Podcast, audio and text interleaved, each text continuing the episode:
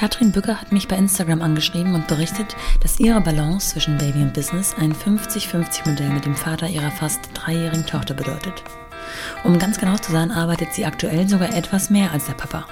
Beide haben jeweils einen Tag frei und versuchen sich auch sonst alles fair aufzuteilen.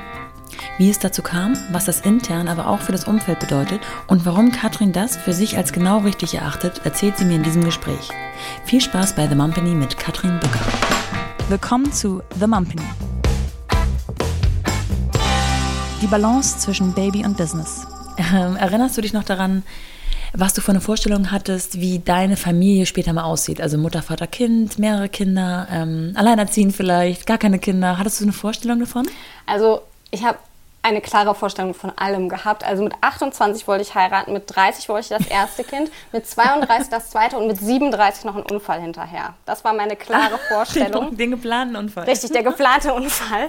äh, allerdings so ein bisschen. Ähm, es gab auch das, äh, die Variante gar kein Kind. Also von daher, das war nicht ah, so hundertprozentig ja. gesetzt, ja. weil ich bin nicht so der Kindertyp eigentlich. Also ich merke das auch jetzt, immer wenn so Kinder da sind, sitze ich gern bei den Erwachsenen, während andere sich immer so in diesen, ins Bällebad schmeißen. Ich glaube, meine ja, Zeit kommt auch, wenn die Kinder älter sind. Ich mache gern Minidisco zum Beispiel. Ah.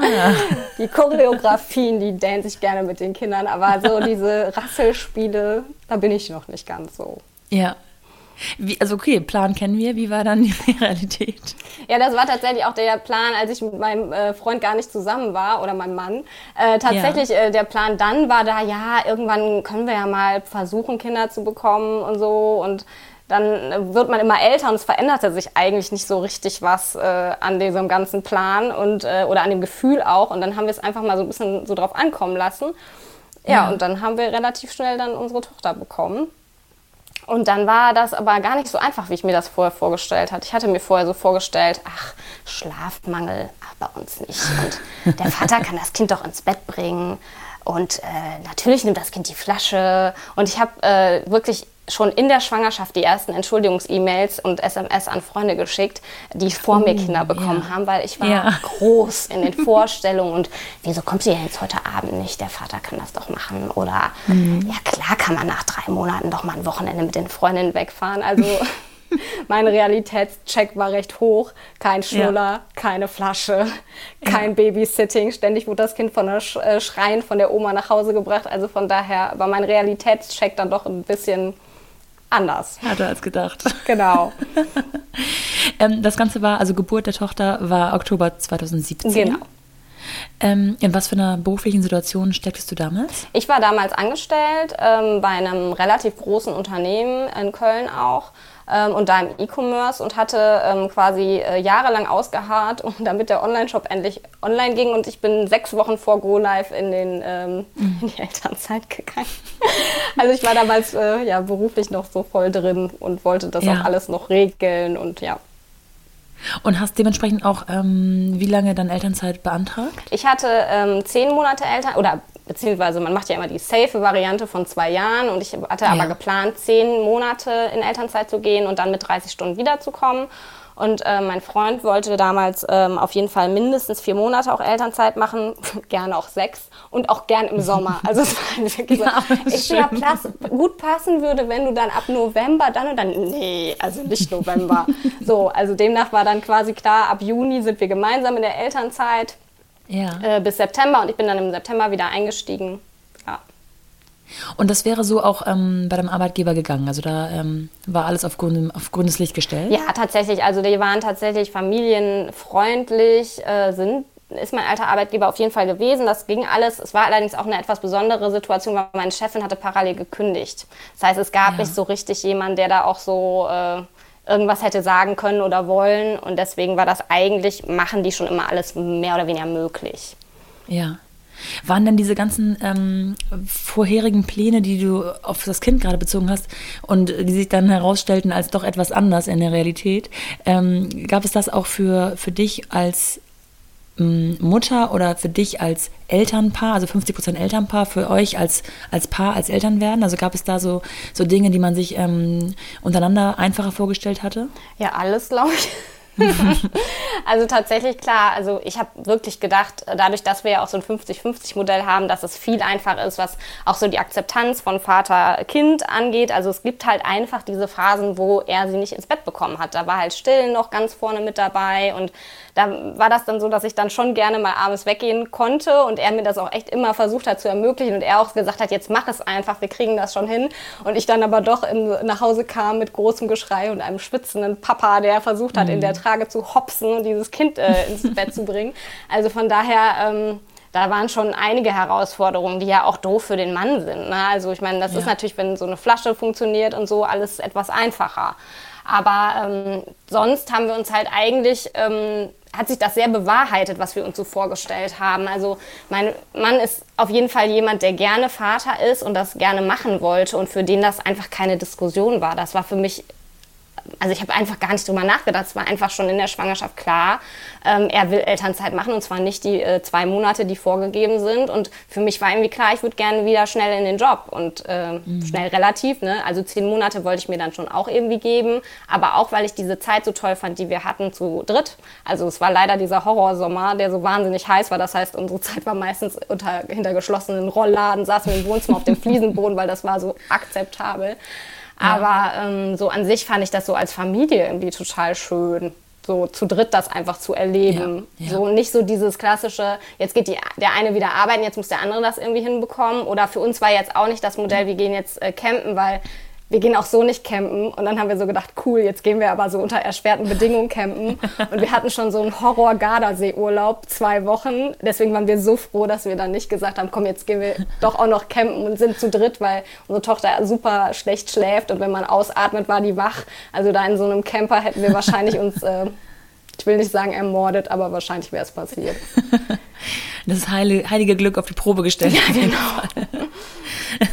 Jetzt hat er wahrscheinlich dafür, dass er ähm, so hands-on ist, ähm, ein moderner Papa, ein moderner Mann, wahrscheinlich eher Lob ähm, in der Öffentlichkeit oder in eurer Umgebung geerntet. Oder ist es bei euch sowieso so, dass die Männer da äh, immer anpacken und sagen, ich bin dabei, ich mache ähm, ich mache eine Pause im Job und äh, mache die Elternzeit gerne. Also es ist ehrlicherweise komplett getrennt. Ich habe einen BWL-Hintergrund, also ich äh, ja. habe eher so die klassischen oder viele BWLer-Freunde und da ist es tatsächlich sehr klassisch. Also da haben viele Männer also ich will nicht sagen, die haben kein Verständnis, aber sie finden das, glaube ich, ein bisschen komisch, dass ähm, der Steffen das einfach so macht. Und in seinem mhm. Freundeskreis ist es so durchweg durch. Da hat der Arzt reduziert auf 75 Prozent. Da gibt es den Logistikmitarbeiter äh, oder Vertriebsmitarbeiter, der einen Tag frei macht, damit seine Frau da Vollzeit arbeiten kann und so. Also da ist es auch wirklich nicht, also quer durch die, die Branchen und die Berufsfelder wirklich ähm, üblich. Und das macht es natürlich für meinen Freund auch einfacher. Ich hatte mal ein Buch gelesen von so einem 50-50-Modell, wo der Mann halt wirklich immer gesagt hat, wenn er mit seinen Freunden sich trifft, machen die sich so lustig über ihn. Und das ist ist tatsächlich bei ihm überhaupt nicht so. Mhm. Das heißt, es hat euch auch nicht irgendwie äh, vor Konfrontationen gestellt oder vor Diskussionen intern, sondern ihr konntet da drüber stehen? Ja, doch, total. Ja. Also bei meinen Freundinnen ist es natürlich eher so, dass sie denken, ja cool, äh, das ist ja super, dass es bei uns so läuft und die würden gerne eine, ähm, sich auch ein bisschen davon abschneiden in gewisser Weise, aber ja es ist halt einfach Fakt teilweise, dass es auch einfach mit den Gehältern einhergeht. Also das mhm. kann man sich auch nicht schönreden. Es ist einfach da häufig wirklich so eine ähm, Finanzentscheidung. Da muss ich ehrlicherweise auch bei uns sagen, bei uns wäre die Finanzentscheidung gewesen, ich gehe Vollzeit zurück in meinen alten Job und äh, mein Freund arbeitet 20 Stunden, also machen wir es so umgekehrt. Aber das war halt eben nicht so, wie wir es beide wollten. Und deswegen haben wir ja eher so ein bisschen so ein Modell gefunden, wo wir sagen, okay, wir gucken nicht, was, wo wir das finanzielle Optimum rausholen, sondern eher das Modell, was brauchen wir denn eigentlich? Ja. Und haben da halt wirklich ganz klar gerechnet, das ist das, was wir brauchen an Fixkosten und das ist der, der Puffer, den wir haben wollen für die Sachen, die wir gerne machen, essen gehen, Urlaub fahren, äh, ungeplant shoppen, solche Sachen. Ja. Und das brauchen wir dann in Stunden. Also wir mhm. haben es tatsächlich echt von hinten aufgezogen und nicht, wir haben jetzt auch kein Haus gekauft oder keinen Kredit, äh, der jetzt irgendwie drückt. Also das hilft dann sicherlich bei so einer Entscheidung auch nochmal, aber das ist halt schon ein Unterschied, was wir verdienen oder was halt die Leute verdienen, die das klassische Modell machen. Ja, das klingt aber nach einer sehr rationalen äh, Lösungsfindung. Mm. Ähm, dröseln wir das Ganze mal ein bisschen auch auf der emotionalen Schiene auf. Also ähm, deine Tochter wurde, oder eure Tochter wurde geboren, ihr wart, äh, du warst in Elternzeit, er dann später hinzu, sodass ihr ein paar Monate noch gemeinsam hattet in dem heißen Sommer mhm. 2018. Und dann bist du ab September wieder zurück in deinen ursprünglichen Job gegangen. Ja. Geplant waren 30 Stunden. Hast du das auch so ähm, einlösen können? Ja, habe ich einlösen können. Ähm, und das ging anfangs, weil dein Freund mit der Tochter zu Hause blieb? Genau. Oder gab es da schon eine Kita-Betreuung? Nee, es war halt so geplant, dass wir ähm, das ähm, sechs Wochen quasi die Eingewöhnung stattfindet. Ich dachte halt, ich hatte immer von zwei gehört und fühlte mich mega cool mit unserem Plan, sechs Wochen einzuplanen. Da hat die erste Kita-Leiter schon gesagt, ja, puh, das ist aber sportlich. Ich so, wie? sechs Wochen? Die anderen machen alle zwei. Ähm, und das sollte Steffen machen, weil das war so ein bisschen so auch die Empfehlung, äh, dass häufig das bei Männern besser klappt. Und ähm, der hatte dann ja eh noch die Elternzeit bis Mitte Oktober geplant. Und ja, somit ist er dann quasi am 1.9. losgestiefelt zu unserer Tagesmutter. Ich habe am 10.9. Ja. wieder angefangen. Äh, so, und das lief leider überhaupt nicht. Also das war wirklich, er hat einfach nur noch ständig nach 20 Minuten kreischendes Kind abgeholt. Und das war insofern für mich in dem Moment emotional belastend natürlich, weil man irgendwie ja immer so ein bisschen denkt, ah, die sind noch so klein und die konnte ja. nicht richtig krabbeln, nicht richtig laufen, die lag da so ein bisschen rum und äh, fand das irgendwie doof so und hatte ja, ja, immer schon so ein bisschen so ein Problem mit Babysitting und fand das irgendwie nicht so toll. Dann denkt man schon so als Mutter manchmal, hm, wie wichtig ist mir jetzt dieser Job und was machen wir hier eigentlich? Aber dadurch, ja. dass ich halt dann auch so tagsüber arbeiten war, war das dann auch nicht so dramatisch für mich. Hast du diese Situation denn irgendwie von ihm, ähm, weiß nicht, per Handy, per Telefon, per WhatsApp mitgeteilt bekommen? Klar. Oder? Hm. Dann sitzt man selber am Schreibtisch und denkt, oh nee. Ja, klar, man sitzt so und denkt so, ah, jetzt ist 10 Uhr, jetzt hat er die abgegeben, okay. Und dann 20 ja, nach 10, ja. uh -uh, doch nicht, wieder abgeholt. Ja. ja. das war echt ein bisschen blöd und wir haben uns dann auch so Hilfe geholt von einer anderen Tagesmutter, mit der mal gesprochen, was wir noch machen können und insgesamt haben wir das dann tatsächlich nach sechs Wochen abgebrochen, weil wir dann irgendwie auch nicht gesehen haben, was sich in den danach folgenden vier Wochen ähm, verändern sollte. Und tatsächlich hat da direkt auch mein Mann gesagt, oder wir hatten es dann irgendwie auch entschieden, er konnte noch eine, noch mal vier Wochen Elternzeit verlängern, also bis Mitte November, dass wir so ein bisschen mal einen Plan machen können. Und tatsächlich haben direkt auch seine Eltern gesagt, sie würden uns helfen. Das ist ja. natürlich immer eine super äh, Lage. Die wohnen jetzt nicht so besonders nah. Die sind dann wirklich, äh, wir haben dann so wie eine kleine Eingewöhnung mit den Großeltern gemacht. Die sind dann morgens äh, irgendwie um kurz nach äh, sechs, halb sieben aus dem Haus und waren dann so um neun Uhr hier oh, und haben dann wirklich ja. wie so Schritt für Schritt das Kind äh, quasi äh, übernommen. Und dann ist er wieder. Wirklich so montags bis freitags? Ähm, nee. Also dadurch, dass wir beide 30 Stunden geplant hatten und wir beide auch einen vollen Tag frei haben wollten. Also ich habe freitags frei und er hat äh, montags frei, ähm, weil wir gesagt haben, wir brauchen das so ein bisschen für uns oder für selber putzen. War klar, montags, freitags kann jeder für betreuen. Ähm, und ich hatte zwei kurze Tage eingeplant und das waren sozusagen die Tage, die ähm, meine Schwiegereltern dann gemacht haben. Die haben dann quasi morgens von neun bis äh, drei, halb vier aufgepasst.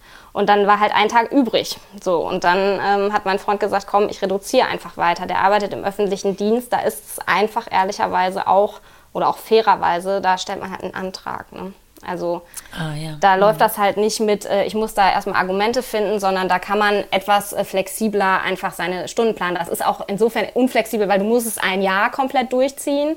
Das heißt, er hat dann natürlich, als äh, Flora dann in der Kita war, zwei Tage frei gehabt. Das war ihm auch ja. vergönnt, aber da dauerte das halt, bis er wieder aufstocken konnte. Aber es war halt dann erstmal ganz glücklich, dass er diesen Schritt gehen konnte, um dann halt mhm. halt auch noch den dritten Tag quasi zu überbrücken. Mhm. Jetzt hast, hast, du schon gesagt, das macht ja nicht nur was mit, ähm, mit, der, mit der Mami, die zu Hause oder die dann im Büro sitzt und denkt, Mist, es klappt nicht und war das die richtige Entscheidung, sondern möglicherweise auch was mit dem Papa. Mhm. Also hat er das ähm, gut weggesteckt, in Anführungsstrichen, dass das so, so schwierig geklappt hat am Anfang? Nee, also für den war das total belastend. Also ich meine, ne, das ist halt auch immer schön, wenn man morgens denkt, ich drücke dir die Daumen, das klappt schon. Ja, Oder wenn man das ja. schwitzende, heulende Kind da abholen muss. Also das war schon ja. nicht so toll für ihn. Insbesondere, wir haben uns das, glaube ich, ein bisschen naiv einfach vorgestellt. Also ein bisschen auch blöd, weil wir schon wussten, dass es, äh, unser Kind einen sehr eigenen Willen hat und nicht immer alles so macht, wie man das sich vorgestellt hat. Aber ich habe wirklich äh, gedacht, ja, mein Gott, ich hatte das auch noch nie gehört, dass eine Eingewöhnung nicht geklappt hat, ehrlicherweise. Danach hört man dann doch mal so ein, zwei, drei Geschichten. Aber das war einfach nicht in unserem Plan irgendwie. Ja. Und emotional war das für ihn halt tatsächlich blöd. Ich meine, so ein bisschen hat er vielleicht auch gedacht, hm, habe ich irgendwas falsch gemacht oder mhm. habe ich jetzt nicht, äh, weiß nicht, hätte man mehr machen können. Aber da war halt keine Schuld bei niemandem.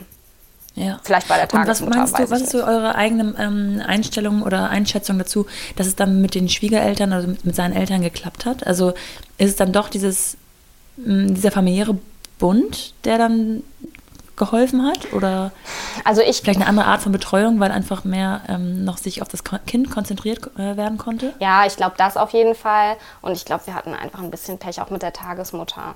In Köln mhm. ist das ja schon so, die können sich ja auch die Leute aussuchen. Ne? Und die hatte parallel vier Eingewöhnungen. Zwei waren easy, zwei klappten nicht so gut. Und da war jetzt ja. auch nicht so, also wie, wir hatten ja wie gesagt schon mit einer anderen Tagesmutter gesprochen, die auch so ein paar Tipps und Tricks hatte.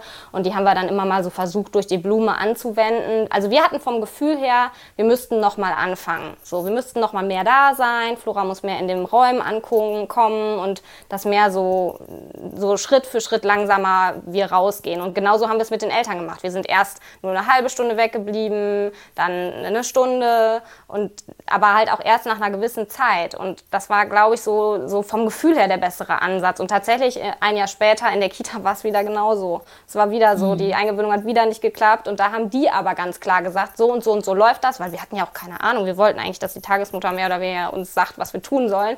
Aber ja. immer nur das Gleiche zu tun, Kind abzugeben, schreien, abholen, das war irgendwie nicht so mein lösungsorientierter Ansatz. Ja. Und in der Kita war wow, es dann wirklich. Sechs Wochen. Ja, das Horror. war ätzend. Ja. Und in der Kita war es dann wirklich so, dass die auch gemerkt haben, hm, die ist noch nicht angekommen, wir müssen wieder zwei Schritte zurück. Und dann war ja. das auch andere Bezugspersonen, also die haben das wirklich super gemacht. Und wir waren natürlich genervt, weil wir dachten halt, Mann, warum klappt das denn nicht? Ne? Und dann ja. schon wieder nicht. Und jetzt ist die fast zwei, warum nicht? So, und jetzt es hat sich total gelohnt. Die ist so super da angekommen. Ein Jahr später ist die sauer, dass sie jetzt drei Wochen frei hat und nicht zur Kita darf ja. und so. Und auch nach Corona, nach den drei Monaten, die ist da reingelaufen und war halt so endlich wieder. Und das ah ja, das wäre meine nächste ähm, Frage gewesen, ob ihr da wieder bei Null beginnen musstet oder. Ähm also ich habe es erwartet, ehrlicherweise. Ja. Aber das, ich weiß auch nicht, das war wirklich, äh, die hat sich so gefreut und fand das klasse. Und wir waren in der Woche davor schon mal einmal da am Zaun, weil ja die Notbetreuung schon früher losgegangen ist oder so ein bisschen erweiterte Notbetreuung. Und ähm, da zeichnete sich das schon ab, dass sie echt einfach sich super freut, die Leute wiederzusehen. Also ja. das hilft dann schon. Ja. Ah, da muss man schon mal deutlich sagen, dass auch so ähm, das Einspringen der Familie ähm, Gold wert sein kann. Absolut. Also ich meine, das war, also wie gesagt, morgens um kurz nach sechs aufstehen, damit ich um halb zehn am Schreibtisch sitzen kann, mhm. ist halt irgendwie ja dann auch echt ähm, ja. total super, dass sie das machen und auch machen wollen. Also ich meine, die lieben das. Äh, und äh, unsere Tochter liebte das und für die Beziehung ist das natürlich auch fantastisch. Ne? Also, dass die jetzt so eng mit ihren Großeltern ist, ja, hilft total. jetzt nicht, dass sie bei denen schläft, aber das Problem haben wir noch nicht gelöst. Aber äh, sonst ähm, ist das auf jeden Fall super cool gewesen. Und wenn man das nicht hat, also alle Freunde, die ich habe, die eben diese Unterstützung nicht hatten, äh, ist schon mhm. schwierig. Ne? Mhm. Ähm, gehen wir mal zum Status quo. Also, wie ist der aktuelle Stand der Dinge? Wie arbeitet ihr jetzt gerade ganz aktuell? Also, jetzt gerade aktuell arbeiten wir wieder in unserem 30-Stunden-Modell.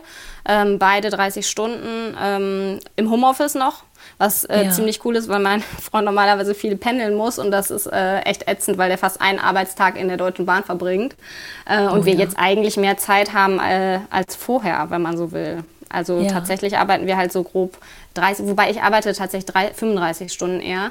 Ähm, auf vier Tage verteilt immer noch? Ähm, aktuell auf fünf. Also wir sind mhm. immer noch so ein bisschen in Corona-Bedingungen und ähm, volle Tage im Homeoffice sind auch nicht so cool. Also ich habe insbesondere die vollen Tage gewählt, weil ich wollte nicht die Mutti sein im Büro. Ich wollte auch die sein, die nachmittags einen Kaffee trinkt und die länger bleiben kann und mit irgendwem noch quatschen kann. Deswegen hatte ich immer so sehr auf zwei freie Tage gedrängt, volle Tage gedrängt, wo ich mich einfach irgendwie so fühlen kann wie früher und eben nicht ja. äh, die Uhr immer tickt äh, und man irgendwie aus Meetings oder aus Telefonaten oder aus netten Gesprächen mit Kollegen oder was auch immer rausrasen muss. Ja. Und gerade haben wir halt äh, nicht die langen Tage, weil das im Homeoffice, wenn dann halt unser Kind auch da ist, die akzeptiert das natürlich inzwischen ganz okay, aber natürlich ist es irgendwie blöd, wenn einer arbeitet und die hier rumturnt. Ja. Mm, ist es irgendwie absehbar, dass sich das ähm, bald wieder komplett ändert oder ist es, seid ihr noch komplett in der Schwebe, auch was so den zeitlichen Rahmen angeht?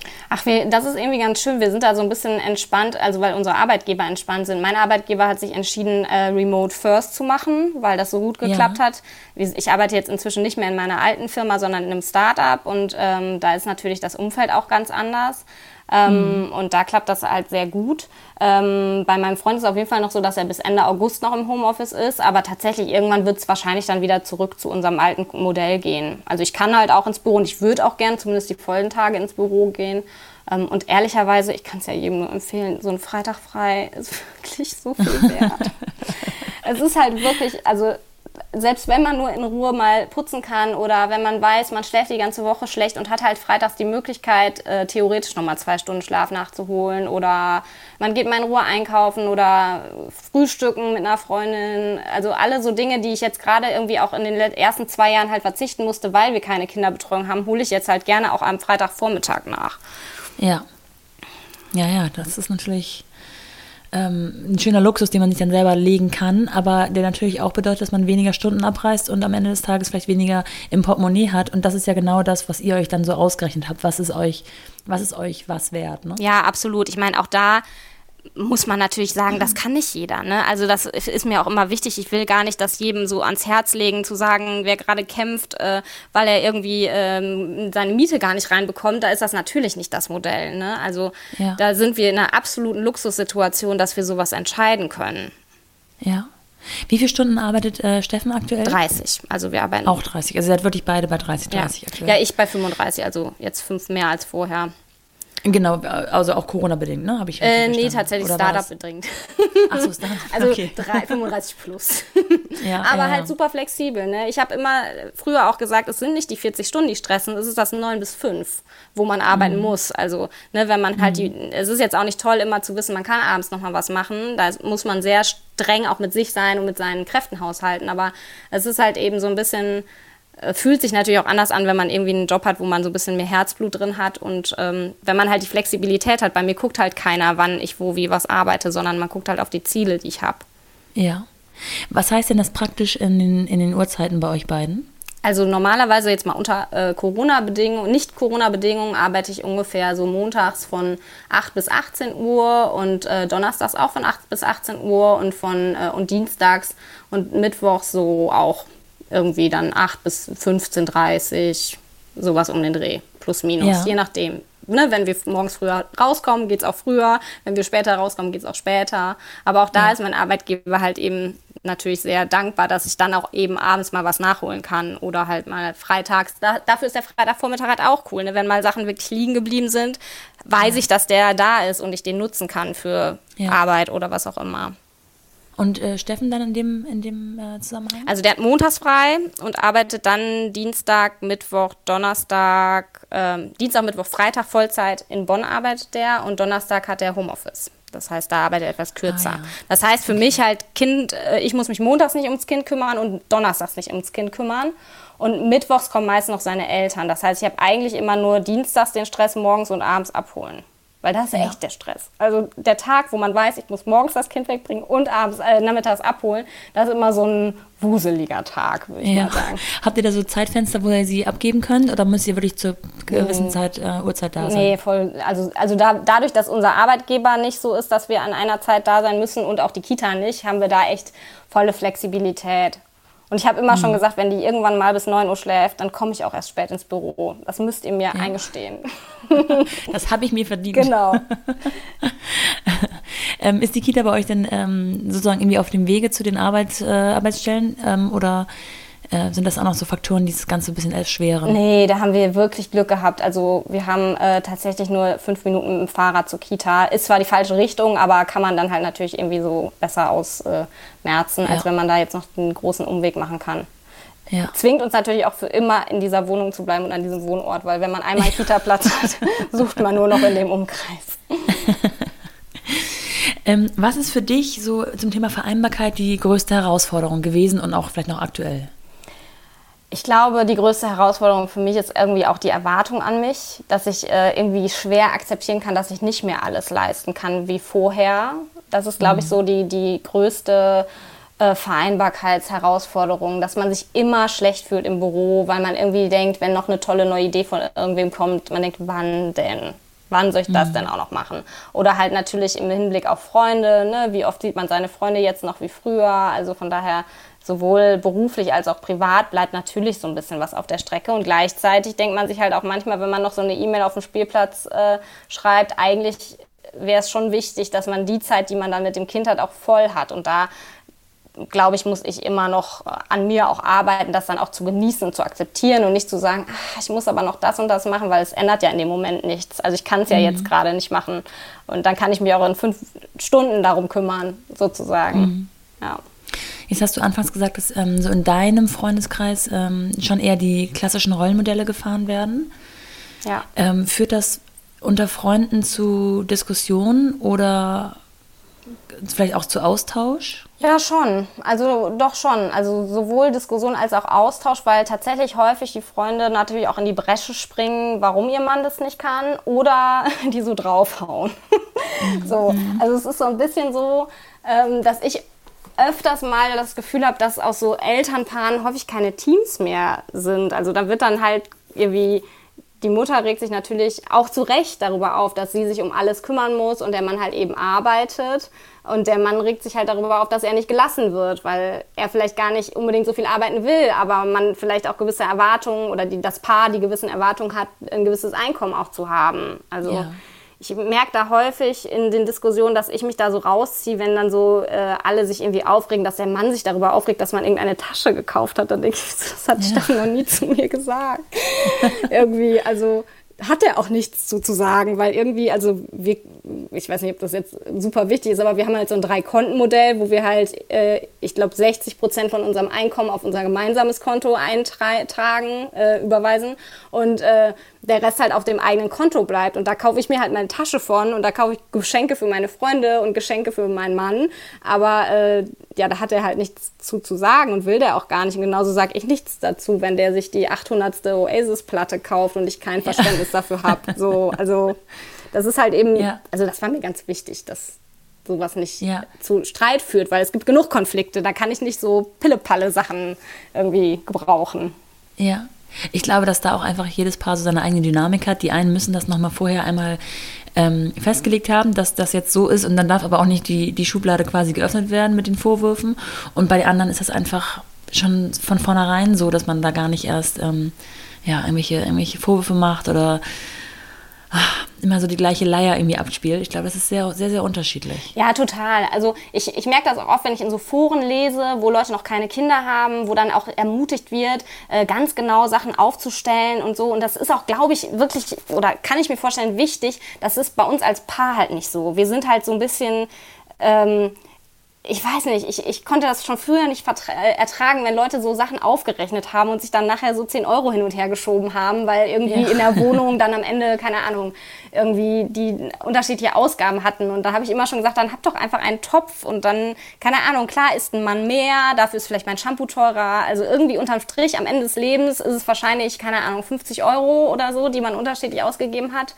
Und wenn nicht, ist auch egal. Es ist halt so, wir sind halt ein Team, wir sind eine Familie, wir haben halt ein gewisses Einkommen und das, äh, weiß ich nicht, ich habe vielleicht mehr Glück, weil ich bin BWLer, äh, dann hat vielleicht jemand nicht so viel Glück, weil er eine andere ähm, äh, Ausbildung hat oder in einem anderen Bereich arbeitet. Also von daher, das ist halt irgendwie so, ich, ich finde, das wird oft nicht mehr so als Ganzes betrachtet, so als Team, als mhm. Paar, als Eltern, sondern eben so, du musst den und den Vertrag aufsetzen oder du musst gucken, dass das und das in die Rente eingezahlt wird. Und das ist auch, glaube ich, in vielen Fällen Nachhinein total wichtig. Deswegen kann ich das vielleicht auch nicht so richtig bewerten, aber von außen, ach, es fühlt sich für mich irgendwie nicht so richtig an wie ein Team. Mhm. Ja, ja. Und ich denke, bei diesem 50-50-Modell ist auch ein, ähm, ein starker Faktor, ob man, also wie sehr man in seinem Job ist, wie sehr man daran aufgeht, wie sehr man sich auch darüber identifiziert. Also es gibt ja Jobs, die man wirklich nur macht, um eben am Ende des Monats ein Gehalt zu bekommen. Mhm. Und es gibt einen Job, wo man drin aufgeht, wo man aber vielleicht auch gar nicht so an, an den Schreibtisch gebunden ist. Das ist ja auch nochmal so ein großer Faktor, wie man das Ganze wirklich auch in, der, in den Alltag integrieren kann. Ob man wirklich immer außer Haus an einem Schreibtisch sitzen muss oder ob man das auch mal hier und da zwischendurch machen kann, vielleicht von zu Hause Total. aus. Total. Also es ist wirklich ähm, ja, sehr, sehr unterschiedlich und ich glaube, dass ähm, viele da auch sich selber fangen lassen, also gefangen sind in dem Modell, von dem sie glauben, dass es das Richtige wäre und gar nicht so richtig in sich horchen und zu sagen, wenn mir was eigentlich nicht passt, dann könnte ich ja was ändern. Also viele mhm. sind da, das ist jetzt halt so. Also ich habe das für mich jetzt halt, ich bin jetzt ins Startup gegangen und nicht um reich zu werden, sondern weil ich für mich gesehen habe, ich bin so unglücklich, wenn die Unternehmenskultur nicht passt, wenn ich kein Erfolgserlebnis habe, wenn ich nicht lernen kann.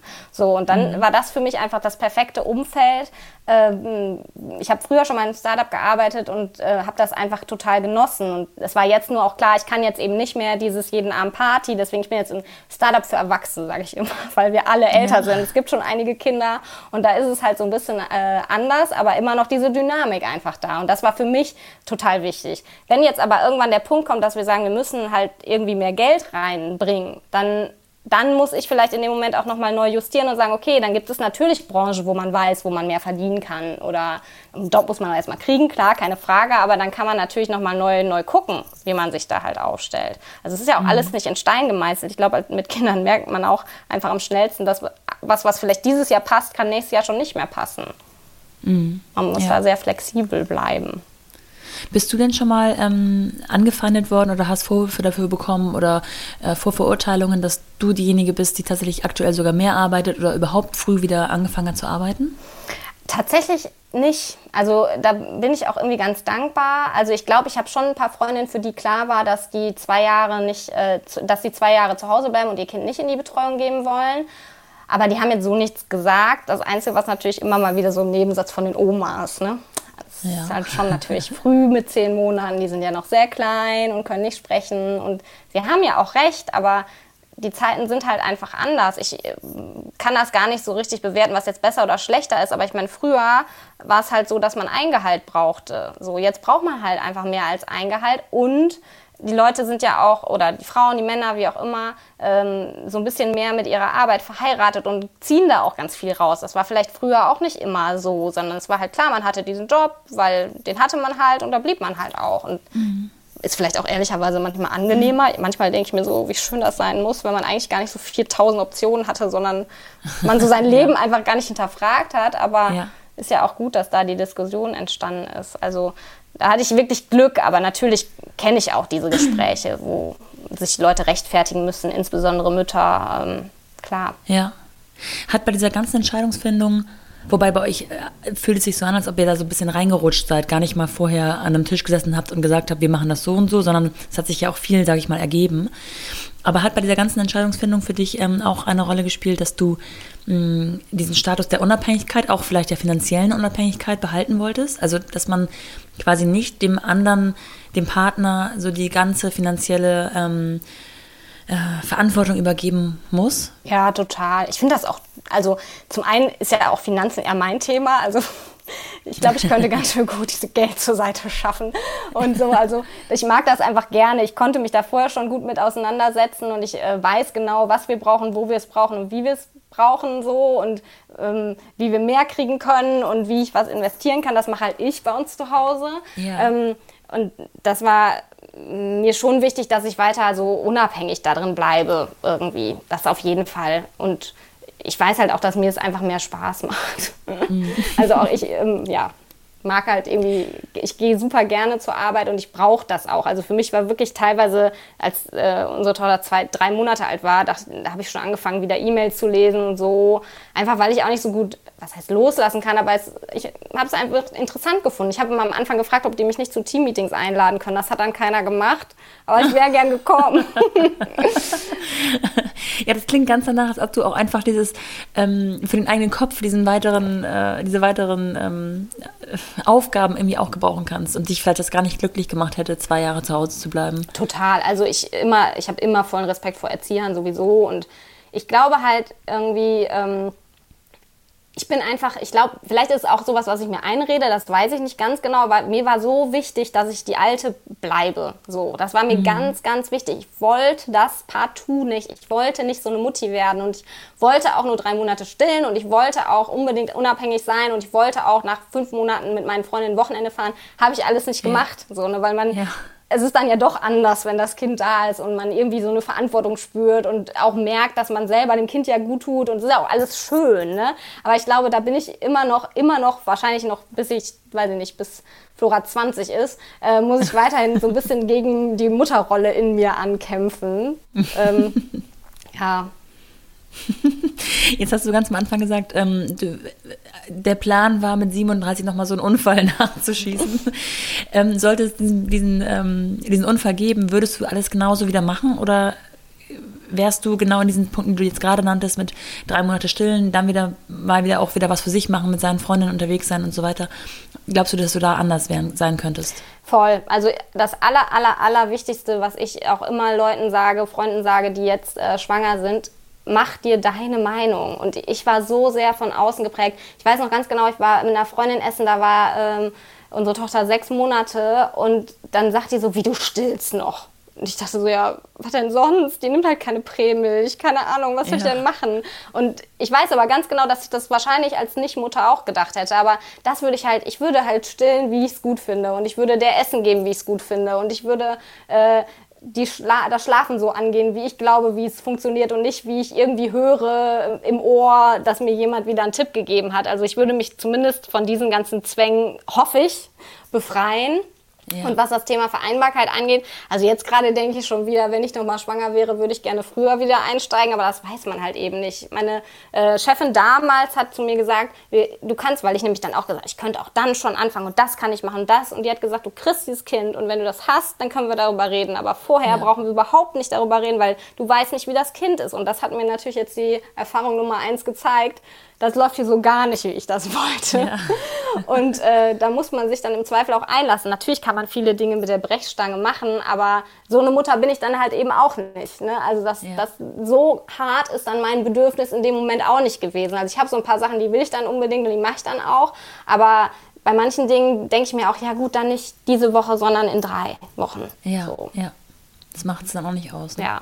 Aber ja. so als Paar würden wir das sicherlich wieder so handhaben, auch. Mhm. Ähm, eventuell, ich glaube, jetzt aus der Erfahrung würde ich sowieso versuchen, von vornherein so anderthalb Jahres bis zur Betreuung, glaube ich, zu, zu planen, weil, also zumindest in dem Fall war es jetzt, mit anderthalb Jahren hätte diese Eingewöhnung einfach geklappt, das weiß ich. Ähm, ja. Und wenn man diesen Puffer hat und das weiß, dann vielleicht, ich meine, gut, vielleicht ist das nächste Kind dann auch anders und das kann das dann direkt mit neun Monaten in die Betreuung gehen, aber man muss, glaube ich, wirklich sehr krass auf dieses Kind gucken. Und das, das zum Beispiel habe ich früher auch gesagt, ja, hm, nee, das kriegt man schon hin. Mhm.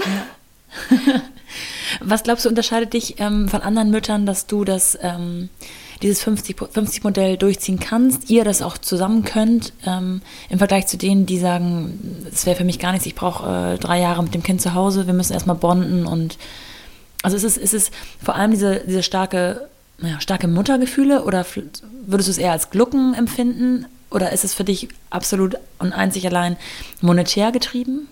Nee, ich glaube, es ist schon äh, so ein Muttergefühlsding und auch so ein Plan vom Leben. Ne? Also ich hatte nicht, ich habe mich nie in so einer starken Mutterrolle gesehen. Also für mich war immer klar, ich will so eine Working Mom sein und das ist so mein Ding.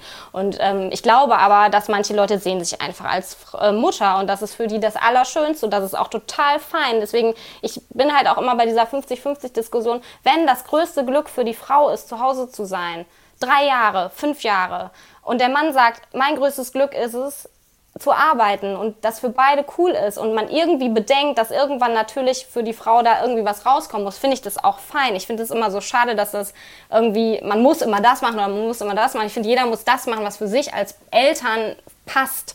Äh, mhm. Wenn man es mal bitte aufs ganze Leben aus also schon einmal durchplant, wie das dann halt ist. Man muss jetzt ja nicht ja. unbedingt mit Scheidung planen, aber so ein bisschen kann man ja darüber nachdenken. Man weiß es ja inzwischen besser, was das Thema Altersarmut und Co. angeht. Also man muss es ja nicht naiv angehen, aber ich finde halt wohlwollend und für beide passend muss es halt sein. Und wenn es nach zwei Jahren auch vielleicht eine Fehlentscheidung war, muss man als Paar auch sich hinsetzen und sagen, okay, wir haben das zwar so und so geplant, aber irgendwie fühlt sich das falsch für mich an. Ich möchte wieder arbeiten. Wie können wir das machen? Vielleicht jetzt nicht morgen, aber übermorgen. Und mhm. ähm, ja, also ich glaube, das, das unterscheidet mich halt so ein bisschen. Ich, ich hatte halt genau diesen Plan von, ich möchte gerne arbeiten und ich möchte das und ähm, habe halt auch den Mann dazu gefunden. Augen auf bei der Partnerwahl. Weil das muss natürlich auch für beide passen. Wenn wir jetzt beide totale Workaholics wären, die das super wichtig finden, dann muss man halt eine andere Kinderbetreuung finden. Geht auch, mhm. ne? Also da, es gibt ja alle möglichen Konzeption, äh, Modelle heutzutage auch. Äh, das geht alles. Aber ich glaube, für mich war halt so ein bisschen so diese, diese ja, Herangehensweise, wir wollen das als Team, wir wollen Kinder, ähm, wie kriegen wir das gemeinsam hin und ähm, wir machen das jetzt einfach mal. Und auch die Offenheit zu sagen, wir machen das wirklich einfach mal und gucken dann, ob das so klappt oder nicht. Ähm, und dann muss halt jeder seinen Teil dazu beitragen irgendwie. Ja. Und ich glaube, ja. eins der wichtigsten Dinge ist, dass man nicht so pedantisch ist. Weil ich glaube, ja. das ist ja auch ein 50-50-Modell. Wenn ich halt so Bücher oder so lese, dann ist auch, du musst ganz genau dokumentieren, wer was macht. Und da also habe ich gar keine Zeit und gar keine Lust zu. Ja. Irgendwie, keine ja. Ahnung, ob ich jetzt dreimal draußen war oder fünfmal oder mein Freund jetzt fünf Stunden weg war. Also auch das ist für mich so schwer zu ertragen manchmal, wenn ich mir dann so vorstelle, kann das doch nicht alles aufrechnen. Ist doch schön, wenn jemand, also bei uns zum Beispiel ist es so, mein Freund hat, ist ein leidenschaftlicher Fußballfan mit Dauerkarte. Dadurch ist ja. der automatisch schon mal mehr weg und der würde sich dann auch wünschen, dass ich mir mehr rausnehme. Aber ich denke mir halt, ja, keine Ahnung, ich fange doch jetzt nicht mit der Stechuhr an, zu gucken, dass ich auf jeden Fall auch acht Stunden ja. die Woche irgendwo bin. So, ja. wenn ich einfach pennen will. Das ist ja auch manchmal, ich will dann auch wenn, dann will ich lieber einfach nur schlafen. So. Meinst du, wenn wir ihn fragen, ähm, hat er die gleichen Herausforderungen ähm, bei dem Thema Vereinbarkeit wie du? Ähm, ja, ich glaube schon auch ich glaube, für ihn ist tatsächlich eins der, der Gründe oder worüber wir auch mal reden, dass er halt sich manchmal schlecht fühlt, wenn er was macht und äh, ähm, wenn er sich Sachen rausnimmt, weil ich halt oft dann auch sage, ich verbringe dann halt so die Zeit, die wir haben, vielleicht dann auch gerne mal als Familie zu dritt, weil das ist ja auch so, ne? Manche gehen ja auch in ihrem äh, eigenen dann so auf, dass die dann, für die das besonders ist, dass sie was zu dritt machen. Und ich finde dann manchmal, wenn dann Samstagmorgens, könnte ich dann mit einer Freundin frühstücken gehen, ähm, oder wir gehen halt zu dritt frühstücken, auch mal schön. So, also ich, mhm. ich achte, glaube ich, ähm, ja, ich glaube, dass das ihn manchmal belastet. Das findet er in der Vereinbarkeit manchmal blöd. Aber so beruflich, ja. ja. hat er halt so ein bisschen, klar, er würde auch gerne manchmal länger arbeiten, denkt halt auch oft, ja, hm, eigentlich ist sein Job auch eher auf Vollzeit ausgelegt und äh, muss da halt dann auch öfters mal sagen, das schaffe ich nicht, äh, das schaffe ich nicht, das ist auch nicht toll. So, ja. also von daher sind da schon die Dinge ähnlich. Hat er dann ähm, wiederum bei sich bei der Arbeit ähm, viele Kollegen, die es genauso machen? Ähm, also tatsächlich, der ähm, hat viele Frauen, dadurch sind viel, also tatsächlich, er hat mir, glaube ich, ja. mal gesagt, ich weiß die ganz genaue Zahl nicht, aber es ist auf jeden Fall nicht so, dass da unglaublich viele Vollzeitkräfte in der Abteilung arbeiten. Ja. Das macht es einfacher und tatsächlich, er arbeitet bei einem Unternehmen ähm, im äh, öffentlichen Bereich. Ähm, und da kriegt man, wenn man als Mann Elternzeit äh, nimmt, eine E-Mail vom Geschäftsführer der ihm beglückwünscht dazu. Ach nein. Ja, also tatsächlich, da, das, äh, der ist äh, tatsächlich, das ist halt ein NGO, das heißt, die haben halt eben nicht diesen Umsatzdruck. Mhm. Ähm, die äh, sind halt einfach ein bisschen anders in so einem ja. Hinblick. Und das ähm, macht es für solche Modelle definitiv einfacher. Das ja. muss man schon sagen. Also das wird da eher äh, akzeptiert. Natürlich ist das auch, wenn er seiner Chefin sagt, oh sorry, ich kann jetzt einen Monat Elternzeit, äh, muss ich verlängern und äh, ich arbeite jetzt doch weniger als geplant, dann sagt die auch nicht herzlichen Glückwunsch. Das finde ich jetzt ja. aber toll. Also da ist er in einem ganz normalen Umfeld auch. Aber so, so generell ist diese Firma wohlwollender für solche Modelle und ist dann vielleicht auch in dem Moment nicht so davon ähm, geplagt. Ne? Also ich finde das halt jetzt gerade auch äh, über, wenn man über Corona spricht, alle befürchten, dass die zweite Welle kommt, aber keiner bereitet sich vor. Also es mhm. ist ja mhm. irgendwie klar, dass die Eltern wieder vor wahnsinnigen Herausforderungen stellen. Und also wir haben es irgendwie hinbekommen, aber mit viel Schweiß, Blut und Tränen und Geschrei.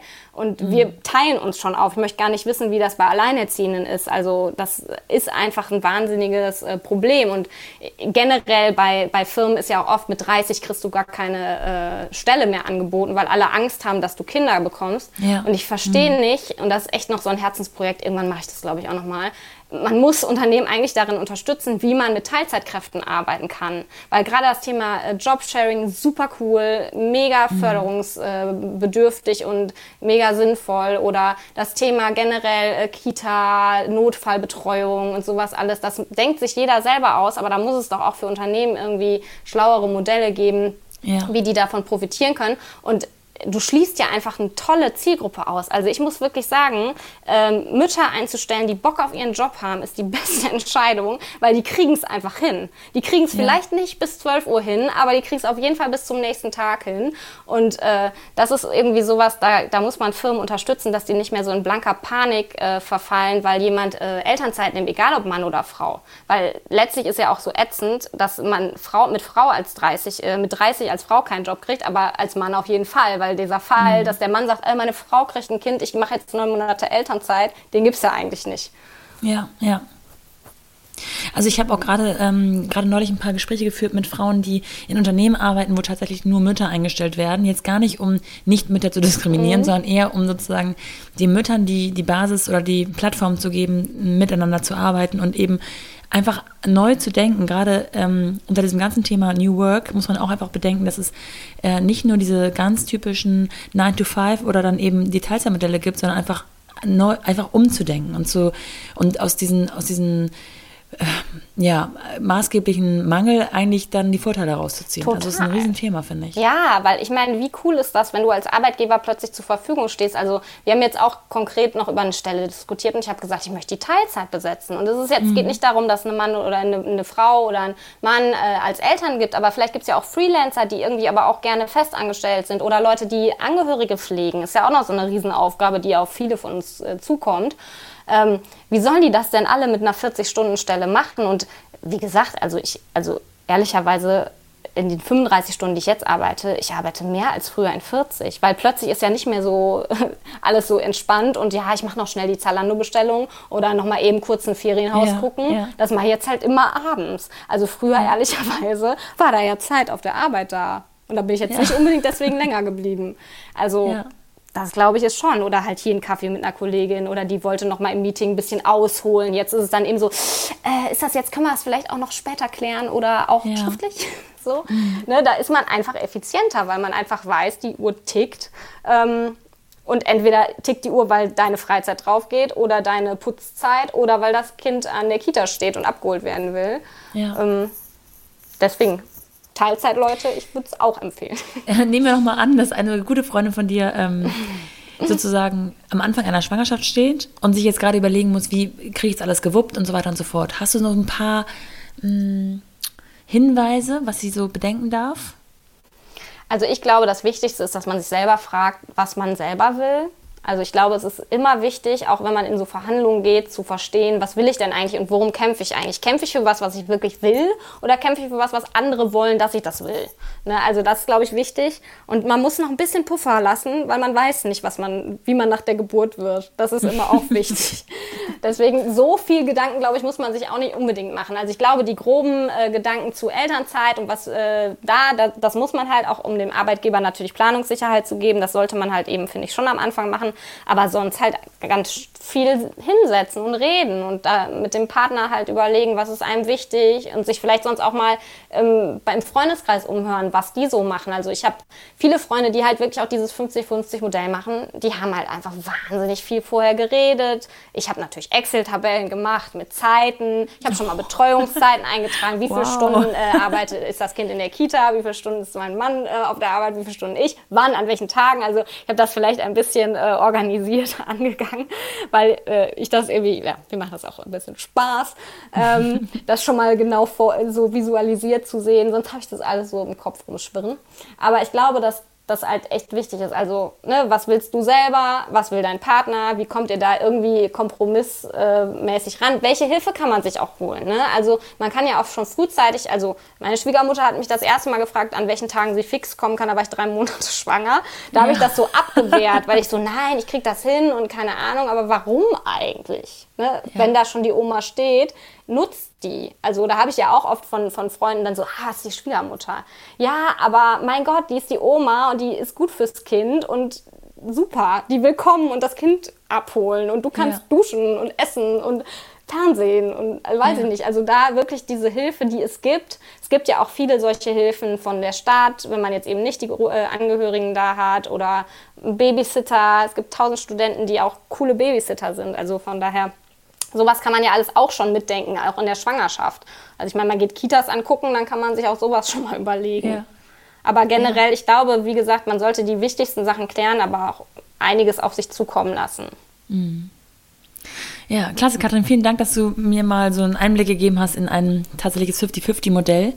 Ähm, ich habe ja neulich mal aufgerufen zu, äh, zu äh, ja, Konstrukten, wo der Mann ganz zu Hause bleibt. Mhm. Wir verschwinden geringe Resonanz darauf bekommen, aber immerhin habt ihr schon mal ein 50-50-Modell für euch ähm, entwickelt und ich glaube, es ist bei euch auch gar nicht das Ziel, dass der Mann zu Hause bliebe und du komplett arbeitest. Also ähm, ihr wirkt ganz happy so mit dem, mit, mit dem, wie ihr es euch sozusagen gelegt habt.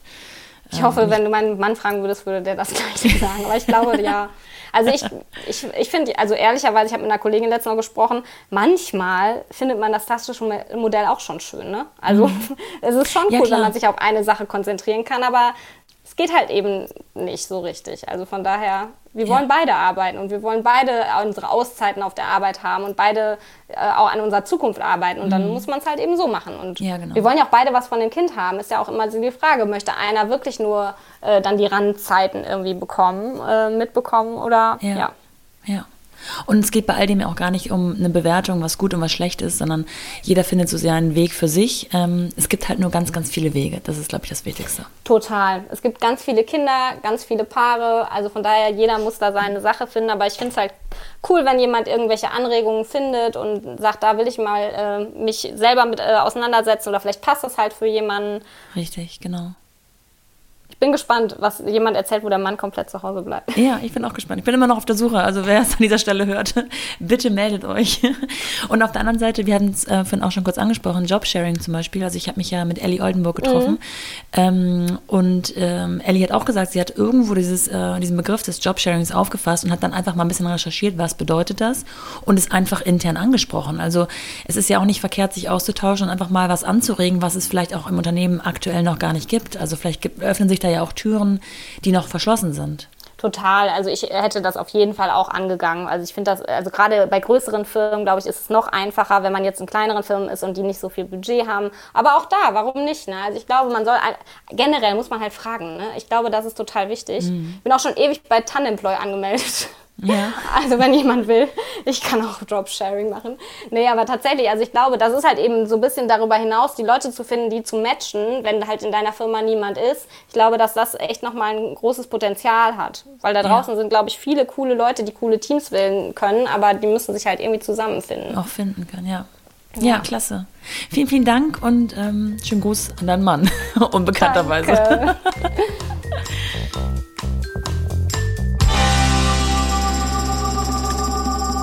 Ja, sehr interessant, nochmal so eine ganz andere Sicht auf die Dinge zu hören. Und vielleicht konnte die eine oder andere, die vor einer solchen Entscheidung der Arbeitsaufteilung steht, auch etwas für sich daraus ziehen. Klarer Appell an dieser Stelle, dass man offen für verschiedene Konstrukte sein muss und es oft hilft, sich von vorherigen Erwartungen zu befreien und ein bisschen out of the box zu denken. Ich bedanke mich bei euch fürs Zuhören und wenn ihr auch ganz andere Modelle der Vereinbarkeit kennt oder vielleicht selbst lebt, dann meldet euch doch gerne bei Instagram an mumpany-podcast bei mir. Ansonsten freue ich mich mega, wenn ihr meinen Podcast abonniert und ihr euren Freundinnen und Freunden davon erzählt, damit wir immer mehr und mehr Leute erreichen. Bis dahin, eure Nora.